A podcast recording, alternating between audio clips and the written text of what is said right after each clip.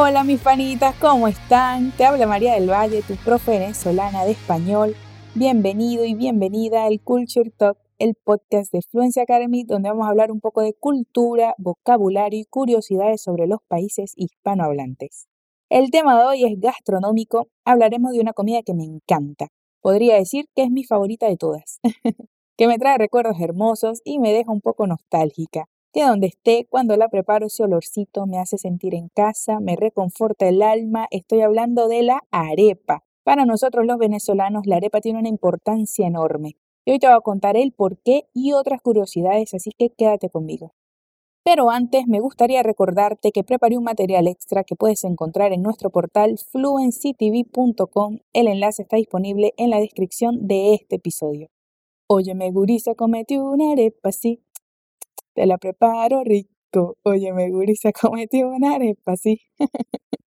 muy bien. Y ahora sí, el origen de la arepa es muy disputado, principalmente entre Colombia y Venezuela. Yo diría que es venezolana, pero no me considero buena jueza y no estoy en una posición imparcial. Entonces vamos a conocer un poquito de su historia. La arepa es un alimento precolombino, o sea, que existía y se consumía antes de la llegada de los europeos a América Latina. Su preparación es a base de maíz, que como sabemos era un ingrediente importantísimo en la dieta de los indígenas. La preparación de la arepa tradicionalmente solía quedar a cargo de las mujeres. Ellas eran responsables por remojar los granos, quitarle los cascos, para así molerlos y obtener una harina. Luego esa harina era mezclada con agua para crear una masa. Con esa masa eran hechas unas bolas que se aplanaban hasta llegar más o menos a un centímetro y medio, dos centímetros de grosor y se cocían en budares que eran unas planchas de barro cocido, entonces la arepa tiene un formato redondo y aplanado, es tostadita y se come calentita. Hoy en día la arepa es considerada un icono gastronómico de Colombia y Venezuela, un símbolo de la tradición indígena. En 1960 su modo de preparación cambió con la llegada de la harina de maíz precocido, que simplificó el proceso y tornó innecesario remojar y moler los granos solo siendo necesario adicionar agua, un poco de sal y mezclar hasta obtener una textura suave y moldeable. Ya después se le da forma y se cocina. Existen muchas maneras de cocinarlas. Pueden ser fritas, asadas en pudares o a la parrilla. La arepa puede ser de maíz blanco o amarillo. Se considera un desayuno, pero dependiendo de lo que se acompañe puede ser un almuerzo o hasta una cena. Existen varias clases de arepa. En Venezuela puedes encontrar las arepitas dulces, que son hechas con harina de maíz precocido, sal, azúcar y anís. Son fritas y suelen rellenarse con queso llanero. Ahí se me hace agua la boca. La arepa pelada. Se prepara como la preparaban los indígenas, con el proceso antiguo de remojar y moler los granos. La arepa andina. Esta es a base de trigo, se consume normalmente en el desayuno con huevo revuelto y una buena taza de chocolate caliente. Con ese climita fresquito de los Andes, imagínate qué delicia. La arepa frita. Se hace con la misma masa con la que hacemos la arepa asada, que es harina de maíz precocido, agua y sal. Solo cambia el método de cocción.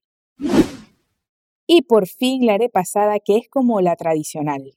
Si vas a Venezuela, te quieres comer una arepa, puedes pedir una viuda que es la arepa asada sin relleno, solo la arepa. Suelen acompañarla con un plato de sopa. Una reina pepiada, rellena de pollo mechado, mayonesa y aguacate. La catira, que lleva queso y también pollo. Una pelúa, que es carne mechada y queso amarillo, o una llanera con carne en vara, tomate, cilantro y aguacate. Pero hay muchísimos rellenos más. En los restaurantes venezolanos tienes la opción de crear tus propias combinaciones. Yo no sé decirte cuál de todas es mi favorita. Pero si vas a visitar Colombia tienes que pedir una arepa de huevo, que es una arepa frita, delgadita, con un huevo adentro y este normalmente queda con la yema blanda. Es increíble. O puedes pedir una boyacense, particularmente tiene un toque dulce y es rellena con cuajada, que es como un quesito cremoso. Otra opción es una arepa paisa, que no lleva sal y eso la hace muy versátil. Suele acompañarse con rellenos dulces o salados. En Colombia también puedes encontrar la arepa llanera, pero no es igual a la de Venezuela. Esta arepa tiene como ingrediente principal arroz, alimento que abunda en los llanos colombianos. Ya la arepa bayuna es una arepa delgada, finalizada en la parrilla, y el relleno se suele colocar arriba o comerla solita, sin nada.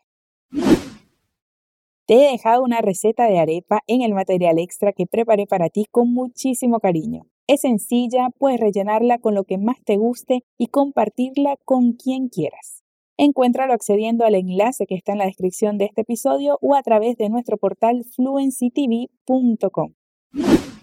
La gastronomía latinoamericana tiene muchísimas similitudes entre sí. Entonces, la arepa que encontramos en Bolivia y Panamá no varía tanto a las que te acabo de presentar y esto ocurre en otros países del mundo. Hoy en día, gracias al intercambio migratorio, podemos encontrar la arepa en cualquier parte, con los más diversos rellenos, variaciones y adaptaciones para agradar a todos los paladares. Ah, olvidaba comentarte que cada segundo sábado de septiembre se celebra el Día Mundial de la Arepa. La iniciativa surgió en Venezuela para homenajear esta maravilla gastronómica. Ahora cuéntame, ¿ya has probado la arepa? ¿Qué te pareció? Y llegamos al final de este episodio. Si quieres seguir aprendiendo más y más sobre lengua y cultura de los países que hablan español, ven a estudiar con nosotros. Dejo en la descripción de este episodio el enlace para la lista de espera. Pon tus datos ahí y luego que tengamos nuevas turmas lo sabrás de primera mano, ¿eh? Te esperamos. Como siempre, gracias por acompañarme. Para mí es un placer enorme tenerte aquí y compartir. Se despide tu profe María del Valle con muchísimos besos.